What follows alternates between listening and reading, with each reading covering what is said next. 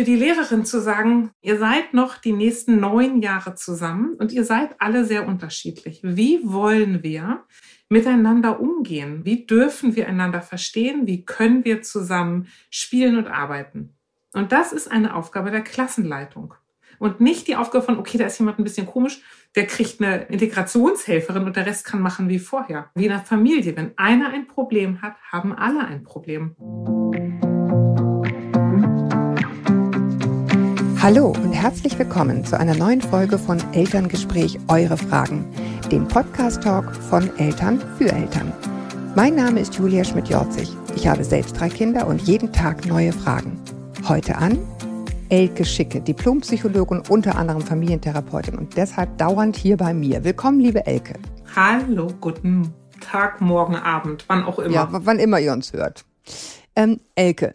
Ja. Witzigerweise geht es heute um eure Fragen. Und ich habe eine mitgebracht, jetzt erstmal nur eine, ähm, über die es wahrscheinlich viel zu sagen gibt. Ich lese sie einfach mal vor. Also ich kann schon mal spoilern vorneweg vielleicht. Ähm, es ist ja in vielen Klassen so und in vielen Kindergärten und das ist auch gut so, dass wir sozusagen Inklusion leben ähm, und das betrifft häufig auch Kinder, die äh, verhaltensauffällig sind und um so ein Thema geht es hier. Liebes Elterngespräch-Team, vielen Dank für den tollen Podcast. Ich höre ihn begeistert in der Badewanne, was ich sehr sweet finde, während meiner Me-Time. Und obwohl einige Phasen bei uns schon durch sind, nehme ich immer etwas mit. Die Kinder sind 9, 11 und 13. Jetzt zu meiner Frage. Mein Sohn, neun Jahre, äh, geht in eine Klasse mit einem Jungen, der aufgrund von Verhaltensauffälligkeiten eine Integrationskraft dabei hat. Sie ist super nett und mein Sohn hat guten Kontakt zu ihr man muss ja mal sagen, das ist ja schon mal super, dass es das überhaupt hier gibt. Ne? Also das ist ja schon mal gut. Ähm, leider ist sie in den Unterrichtspausen nicht mit dem Jungen unterwegs. Da ist er alleine auf dem Schulhof und wird immer wieder aggressiv. Zurzeit meinem Sohn und seinem Freund gegenüber. Die nächste Besonderheit ist, dass mein Sohn zwei Jahre jünger als der betreffende Junge ist, da er aufgrund seiner Hochbegabung früher eingeschult wurde und dann noch eine Klasse übersprungen hat. Trotzdem ist er sozial reif und versucht, den Konflikt durch Worte zu lösen und sich Hilfe bei der Pausenaufsicht zu holen. Leider wird er dort meistens vertröstet. Da ich selbst Mutter von Kindern bin, die irgendwie anders sind, alle drei hochbegabt, weiß ich, wie es sich als bunter Hund anfühlt. Deshalb möchte ich sensibel mit der Sache umgehen. Aber ich will auch nicht, dass mein Sohn in der Pause körperlich angegangen wird. Manchmal denke ich, dass bei schweren Verhaltensauffälligkeiten auch bei mir das Verständnis für Inklusion an seine Grenzen kommt. Bei Körperbehinderungen kann die Klassengemeinschaft durch Hilfsmittel und Verständnis zusammen einiges abfangen und alle profitieren auch sozial voneinander und wachsen daran. Bei Gewalt sehe ich das anders. Wie kann ich das lösen, ohne meinem Sohn, der sich in seiner fünften Klasse gut eingelebt hat, als Opfer zu stilisieren und ohne das andere Kind und seine Eltern als die Bösen hinzustellen, die es ja mit der Diagnose, die ich nicht kenne, wahrscheinlich eh schon schwer genug haben? Ich möchte erstmal anerkennen, Elke, dass ich das eine total toll geschriebene, super nachdenkliche und wertschätzende Mail finde. Ich finde, das ist, das ist sehr differenziert geschrieben und man will das irgendwie nicht und trotzdem merkt man so, ich will aber auch nicht, dass mein Kind verhauen wird. Wieso zögerst du so? Warum zögere ich so? Das kann ich dir sagen, weil das eine Schwierigkeit mit Auffälligkeiten ist, die ähm, haarig ist, finde ich. Also natürlich ist das easy peasy sage ich jetzt mal, eine Rollifahrerin zu integrieren und sagen, ja gut, die tragen wir in der Gegend rum und fertig. Ne? Ähm, aber das ist so, wenn die, wenn die Einschränkungen anderer Natur sind, da zucken wir alle zurück. Und dann eben, ja, da, das hat viele Gründe. Ich sag mal, der allererste Grund liegt da dran und das macht mich so grimmig, dass ich es dir gar nicht ausreichend sagen kann macht mich total grimmig, dass ähm, Inklusion gefordert wird und von der Politik vorangetrieben wird, ohne die Schulen mit ausreichend ja, Mitteln ja. und Personal auszustatten. Da laufe ich hier in Hamburg auch gegen Wände und es macht mich, also da kann ich jetzt richtig in einen Wutanfall drüber ähm, ausbrechen. Ich versuche es nicht zu tun, weil die Mutter ja eine Frage hat. So. Ja, gut, aber das ist, das ist, wenn ich ein Teil der Antwort auch, ne? zu sagen, wir sind alle ganz schön allein mit diesen Themen, obwohl die Kinder und alle anderen es gut finden und brauchen. ähm, und wir das irgendwie wollen, aber so richtig gut gemacht wird's nicht, wobei man hier ja zumindest sagen muss, es gibt ja eine Integrationskraft. Ne? Ja, das aber weißt ja du was, ganz ehrlich, da kriege ich auch schon mal die Krise. Da gibt die Integrationskräfte, ich sage immer, dass die größtenteils wirklich beschissen ausgebildet sind Entschuldigung für die Sprache, und noch schlechter bezahlt sind.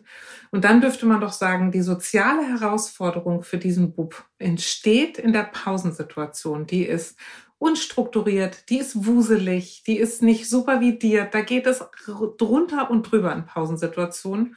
Wieso rennt der Junge da alleine rum? Das verstehe ich schon gar nicht. Ne? Macht mich auch ärgerlich. Und dann denke ich, wenn ich es den Kindern, also das ist, glaube ich, ein Strukturproblem, vor, der diese, vor dem diese Mutter steht, das sich eben nicht lösen lässt, indem ihr Sohn auch noch so zauberhaft und gut sein kann. Ja? Das ist ein Strukturproblem der Betreuung, ist ein Strukturproblem der Frage von, für was zeichnet sich die Schule eigentlich verantwortlich? Und mal ganz ehrlich, wenn da so ein Junge aufläuft und sagt, äh, ich werde gehauen und die Pausenaufsicht ihn vertröstet, dann möchte man der Lehrerin doch auch ins Öl rüberhauen. Und sagt mal, was, was kriegst du überhaupt? Das ist aber richtig auf Zinne-Ecke. Ja, ne? das macht, weißt, es macht mich so wütend, weil ich so viel mit solchen, eben, wie dem Jungen, über den sie da schreibt, mit denen so viel zu tun hatte. Und es sind häufig total zauberhafte Kinder, die schon richtig einfach eine Scheißgeschichte hinter sich haben. Nicht nur, wie es vielleicht zu Hause ist, sondern einfach, was ihre Besonderheit so mit sich bringt. Und man sie dann so ins Messer laufen lässt. Und das finde ich, also ich finde es diesen Kindern gegenüber eine Frechheit. Ich finde es dem Sohn der Mutter, die jetzt geschrieben hat, gegenüber zu sagen, Kinder sind damit überfordert. Der kann, ihr Sohn kann noch so sozial kompetent und zauberhaft sein. Das sind, Kinder sind nicht die Sozialarbeiter der anderen Kinder sondern ja. ihr Sohn darf ein ganz normaler Junge sein, der sich ganz normal beschwert und ganz normal sagt, ich würde dich gerne unterstützen, aber du überschreitest hier den Rahmen und dann darf ihr Sohn Unterstützung erfahren, ohne dass ihr Sohn ein Opfer ist. Also ich finde, diese Mutter darf absolut auf den Tisch hauen in der Schule und sagen, Genau, aber das gehört? ist ja der springende Punkt. Genau, das ist ja der, also erstens mal, ja, es ist so eine Kette leider, ne? Also ja, das finde ich genau wie du sagst. Ähm, aber das war mir wichtig mit dieser Mail. Die ist ja sehr differenziert formuliert. Also sie hat einen totalen Bauchschmerz, jetzt diesen Eltern den Peter zuzuschieben, ja, und äh, und zu sagen, irgendwie jetzt äh, nimmt mal euer Kind an die Kandare, von dem jeder weiß, dass es einfach nicht geht, ne? So. Ja. Das, das Zweite ist, ähm, so wie du das eben schon sehr anschaulich und impulsiv geschildert hast, letztendlich kann fast noch nicht mal die Schule was dafür, dass das alles nicht ausreichend ist. Aber in dem Fall finde ich wirklich nur fast, ja, weil genau wie du richtig sagst, die Mutter sollte zur Schule gehen und zu sagen, also, wenn das passiert mit einem Kind, was verhaltensauffällig ist, alleine in der Pause, dann kann es ja wohl nicht sein, dass die Lehrerin, die da Aufsicht hat, sagt, ach, wird schon. Ja. Ne? Sondern das, das muss anders sein. Ich weiß, Sie haben hier auch Not. Ne? Es ist nie genug Leute da, immer alle krank, eben Lehrermangel und so weiter. Aber das, das, das funktioniert so nicht. Ja, und das kann nicht auf den Kindern ausgetragen werden. Und wenn ich so ein Kind habe, dann muss ich als Schule auch ein Konzept dazu haben. Ja, aber es ist ne? echt für die Schulen ja, auch wirklich das, beschissen. Aber, weißt du, aber das ist mir so ein bisschen ehrlich gesagt egal. Die ja, Lehrerin, ja, aber die Lehrerinnen haben sich entschieden, diesen Job zu machen. Die haben Entscheidungsfreiheit. Das haben die Kinder nicht. Der Sohn von dieser Mutter hat die Entscheidungsfreiheit nicht. Das andere Kind hat die, die sind da jetzt zusammengepfercht. Die können mhm. ja nicht mal kündigen. Die können ja nicht mal sagen, was ist denn das mhm. für eine Gurkentruppe? Ich suche mir einen neuen Arbeitgeber.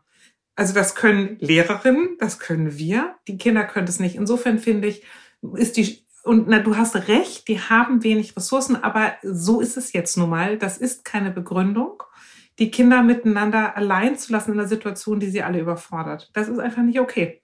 Und dann müsste man mit der Integrationskraft sprechen und sagen, wissen Sie was, bleiben Sie doch im Matheunterricht, machen Sie Pause und seien Sie dann in den Pausen für das Kind da. Ja, genau. Oder, das, das, das und das finde ich, so die nächste, mhm. aber jetzt mal auch an Lehrerinnen gesprochen. Ich finde viele Lehrerinnen nehmen ihre, ich, also erstmal will ich sagen, vielen Dank, liebe Lehrerinnen dieser Welt, dass ihr diesen Job macht. Ich, vielen, vielen, vielen Dank. Und ich weiß, der ist schwer und herausfordernd. Und es geht jetzt nicht darum, alle Lehrerinnen über, über zu barbieren. Aber, jetzt kommt das Aber. Und ich finde, mhm. als Lehrerin bin ich ähm, die Anführerin einer Gruppe. Ja, ich bin nicht nur die Lehrerin, die reingeht und wieder rausgeht. Ich bin die Anführerin einer Gruppe. Ich bin dafür zuständig, diese Gruppe zu formen und ich bin dafür zuständig, die Besonderheiten der einzelnen Mitglieder gut ja, das war einzubetten. Eine, ja, das war eine Pausenaufsicht, ne? Also ja, trotzdem das, ist sie das. Ist nicht die, die Rolle ist immer die gleiche. Nee, nein, also im Sinne nein, von. Nein, das meine ich auch nicht. Das meine ich nicht. Das ist was die Pausenaufsicht, die ist doof. Ich meine die Lehrerin dieser Klasse ja, eine Aufgabe. Aber die hat ja das ja nicht gesagt. Die hat ja nicht gesagt. Das ist ja aber egal. Wenn der, aber es ist ja egal, wenn der Junge sagt, ich habe öfter mit dem Schwierigkeiten. Das ist ja nun nicht nur einmal passiert und einmal war die Pausenaufsicht doof, sondern da ist ein Kind, das mit einer Integrationskraft in der Klasse hockt. Dann ist da der Sohn dieser Mutter, der auch mit einer Besonderheit da rumhockt. Ich, ich nehme einfach mal an, da sind mindestens noch drei andere Kinder, an denen irgendwas dran klebt, die irgendwas haben. Und es ist eine wichtige Aufgabe, fünfte Klasse, für die Lehrerin zu sagen, so Kumpels und Kumpelinen, wir haben hier was miteinander hinzukriegen. Ihr seid noch die nächsten neun Jahre zusammen und ihr seid alle sehr unterschiedlich. Wie wollen wir miteinander umgehen? Und zwar nicht nur, wenn ich mein Auge auf euch schmeiße, sondern auch ansonsten. Wie dürfen wir einander verstehen? Wie können wir zusammen spielen und arbeiten? Und das ist eine Aufgabe der Klassenleitung. Und nicht die Aufgabe von, okay, da ist jemand ein bisschen komisch, der kriegt eine, eine ähm, Integrationshelferin und der Rest kann machen wie vorher. So ein Quatsch. Man dürfte sagen, wie in einer Familie. Wenn einer ein Problem hat, haben alle ein Problem. Und das ist ein, äh, es ist eine Sache des sozialen Lernens, ist eine Sache von, wie eine Gesellschaft sich zusammenruckelt und wie wir alle in Verantwortung miteinander gehen. Und da merkst du, ich, ich könnte jetzt stundenlang in Wut Nein, nein, es ist, es ist ehrlich gesagt, ich bin so stumm, weil, ähm, also du hast total recht, aber es ist eine Sache, die einen ohnehin wahnsinnig wütend macht. Ja, also es macht mich wütend zu sehen. Ähm, also ich kann es sagen, hier bei uns in der Umgebung ist es so, dass wir Kinder auf sozusagen auf ihr MSA hinfiebern und drei Tage die Woche keine Schule haben. Ja. Weil keine Lehrer da sind. Ja. Aber das interessiert nachher, wenn das MSA, wenn die MSA-Arbeit kommt, einen Toten. Ja, weil dann müssen die den, den Scheiß nämlich können. Also es, es macht mich schon grundsätzlich wütend, wie hier wirklich über Jahrzehnte äh, dieses Bildungswesen so vernachlässigt wurde, dass wir jetzt da sind, wo wir sind. Ja, und dann möchte ich aber ne? mal. Ich meine, meine Kinder freuen sich jeden zweiten Tag, ah, klasse, ich habe zur zweiten, zur dritten, zur vierten oder zur fünften und dann habe ich aber nur bis zur sechsten. So ist es nämlich im Moment, weil es ist auch sehr viel Krankheit, ne? aber Krankheit ist halt vor allen Dingen dann ein Problem, wenn eh schon immer zu wenig da sind. Ne? Ja. Also, ja. Aber es also ärgert also insofern, mich, es, genau, es ärgert mich nämlich, also A, weil es bei den Kindern, weil die Kinder es ausbaden müssen, aber B, ärgert es mich auch, wenn ich mir nämlich die vielen Lehrerinnen angucke, wo ich immer denke, krass, wo nehmen die die Kraft ja. und die Lust noch her? Und die müssen so viel Verwaltungskrempel, naja, ja ne? Idioten, Blödsinn machen und eben nicht das, was, wofür die mal, wofür die mal Lehrerin geworden sind. Und jetzt mal, wenn ich nochmal richtig ausholen darf, ja, mhm. dann würde ich mal sagen, da können sich auch mal alle Eltern an die Nase packen und sich mal überlegen, machen sie das Leben der Lehrerin eigentlich leichter oder schwerer? Mhm. Und ähm, muss ich die abends um acht noch anrufen und muss ich mich noch darüber beschweren, dass dies, das oder jenes nicht richtig naja, Oder, aber das ist oder ja genau das, was wir dieser Frau gerade raten. Das wollte ich mal gerade sagen. Oder bewahre ich mir den Nervkram auf für Sachen, genau wie was diese Mutter hat, wo man sagt, okay, da, das ist wirklich eine Aufgabe für Lehrerinnen, für die Klasse, für die Eltern, die auch das Umfeld dieser Klasse bilden. Wie wollen wir damit umgehen? Und das hat aber was damit zu tun, die Lehrerinnen können das nur leisten, wenn alle Eltern sich ein bisschen kasteien und die auch mit den Kräften der Lehrerin schonend umgehen. Ja, ja, ich meine, das ist ja ehrlich gesagt auf ganz vielen Gebieten so. Ne? Die Krankenhäuser sind verstopft mit Kindern, die Schnupfen haben und die, die wirklich äh, hochfiebernd mit RS-Virus eingeliefert werden, haben dann irgendwie keinen Platz mehr in der Notaufnahme. Äh, ja, ein weites Feld. Aber wir, wir wollen jetzt ja einen konkreten, äh, einen konkreten äh, Rat an diese Mutter. Ja, der konkrete Vorschlag an die Mutter war schon genau das du, du, machst deinen Sohn nicht zum Opfer, wenn du dich auf die Hinterbeine stellst und sagst, nicht der Junge hat ein Problem, nicht mein Sohn hat ein Problem. Die Art und Weise, wie das miteinander geregelt wird, wie offen darüber gesprochen wird, wie wir mit diesen Schwierigkeiten umgehen wollen, ist das Problem. Und man stellt keine Eltern an die Wand, wenn man sagt, es ist ja offensichtlich bekannt, dass der Junge äh, Schwierigkeiten mhm. hat. Das ist aber, sagen wir, jemand nur im Rolli fährt, gehe ich auch hin und sag so, du bist im Rolli, wir wollen im dritten Stock. Willst du meine Hilfe? Willst du es alleine schaffen? Wie können wir damit umgehen? Und wenn wir mit, einem, mit einer Rollifahrerin so offen sprechen, dann dürfen wir auch mit einem Kind mit der Integrationskraft offen sprechen und sagen, wie wollen wir damit umgehen? Dürfen wir es ansprechen? Sollen wir es nicht ansprechen? Sollen wir uns an die Eltern wenden? Sollen wir uns an die Schule wenden? Sollen, wie sind die Verfahrensregeln? Und welche Lösung finden wir hier? Ne? Richtig. Ne? Und das Schweigen ist ja das, was es schwierig macht und missverständlich macht. Man darf sehr offen sagen, wie wollen wir sprechen? Wie soll der Prozess aussehen? Was, ist die, was sind die Verfahrensweisen, die wir haben, wenn es aus dem Ruder gerät?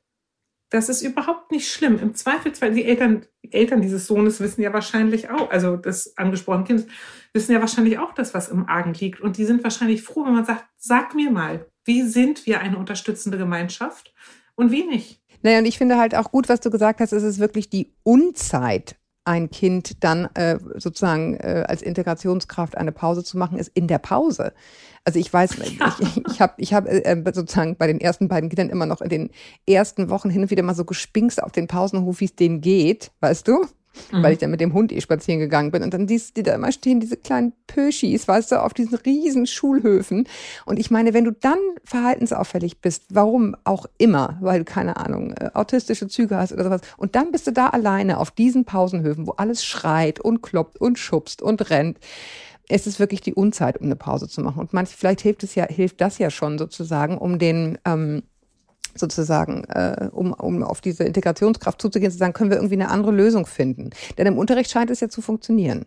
Genau. Also, und ich meine, dann will ich aber auch nochmal sagen, dass es auch Integrationskräfte gibt, die werden dann für die ersten zwei Schulstunden bewilligt. Da falle ich ja in Ohnmacht drüber und denke, ach so, die dritte, vierte ist es dann. Du, ich sage dir, Elke, ja, diese. Integrationshilfen werden für Kinder, müssen die jedes Jahr neu beantragt werden, die genau wie du sagst, im Rolli liegen. Ja. Ja, da, als, als würde das plötzlich eine Spontanheilung ja, geben. Ähm, dieser Generalverdacht gegen Eltern, braucht ihr die wirklich noch?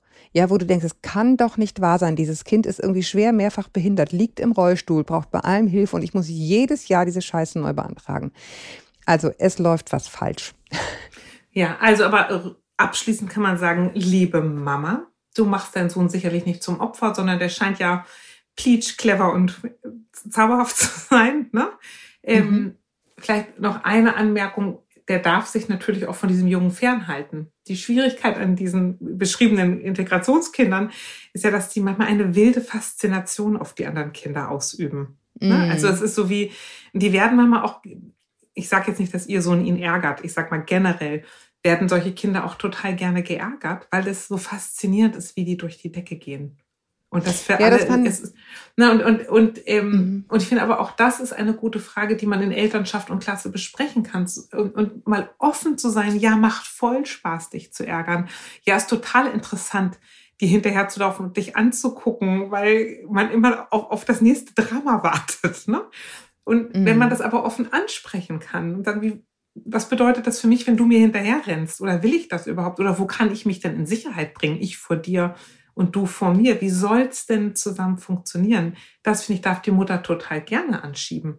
Genau, und damit glaube ich auch, das war ja jetzt ihre zweite, sozusagen, ähm, ihre zweite Hemmschuh. Sie will auf gar keinen Fall diesen Eltern, gerade wenn sie selber diese Erfahrung gemacht hat, wie, wie, wie schwierig das ist, auch mit Kindern, die, wo man denkt, oh, wie toll, die sind hochbegabt, ist auch nicht so easy, äh, die jetzt diese Eltern sozusagen als die Bösen hinstellen. Das finde ich eben auch sehr, sehr, sehr weitsichtig, aber ich glaube, das passiert damit auch nicht. Also, ne, wenn du sagst, lass uns mal konstruktiv gucken, wie kriegen wir so gut hin, dass es auch für euer Kind gut ist, dass wir das irgendwie als Gemeinschaft die nächsten Jahre gut hinkriegen, ähm, wenn sie diesen Ton anschlägt, dann besteht die Gefahr nicht, dass sie die als die Bösen hinstellt. Na, plus ich mal sagen darf, als systemische Therapeutin oder systemische Organisationsentwicklerin, sage ich mal, dieses Kind ist nicht an sich ein Problem, sondern wie das System sich drumherum positioniert, ist ein Problem. Und dann, wenn ich, wenn diese Mutter mit den anderen Eltern spricht und mit der Frage, wie können wir es gemeinsam gut hinkriegen, dann hat da keiner Schuld sondern ja. dann ist es ein total super freundliches Angebot. Und liebe Mama, ich schwöre dir, die meisten Eltern sind wahnsinnig froh, wenn jemand kommt und sagt, komm, in die Hände gespuckt, wie kriegen wir es hin? Wie kriegen wir es als Eltern hin, naja. als Elterngemeinschaft, als Schule? Was, was muss passieren? Erklär's mir, sag's mir, wie geht's? Ja. Oder wie wollen wir es rausfinden? Ja, ja, genau. Also ich, ich denke noch sehr darauf rum, äh, auf, auf dem, was du ganz am Anfang gesagt hast, dass man sozusagen fast schon denkt, äh, also ich glaube, ganz so einfach ist es übrigens für Eltern von Rollifahrerkindern auch nicht zu sagen, ah super, ja, ein Rollifahrer, da kann ich, ich mit gesagt. um. Nee, nee, aber ne, aber ich, ich verstehe, was du grundsätzlich meinst. So diese sozialen Auffälligkeiten, die sind natürlich irgendwie viel, viel schwerer auch einzuschätzen, glaube ich. Ne? Es ist nicht so hands-on, äh, wo kann ich einen Schraubenzieher anwenden, so, sondern es ist eben, ich weiß nicht genau, wie du gerade gesagt hast, wie reagiert der andere. Die, diese sozialen Verhaltensweisen sind bei solchen Kindern dann eben so unkalkulierbar, dass das, glaube ich, auch ja praktisch fast biologisch erlerntermaßen so eine Unsicherheit oder Abwehr auslöst bei uns, weil man einfach das nicht einschätzen kann. Ja, ne, aber, so. und, aber deswegen braucht es eine Offenheit. Ja, genau. Ja. Genau. Und wir neigen dazu, nicht offen zu sein, weil alle irgendwie peinlich betreten sind und niemand niemandem wehtun möchte.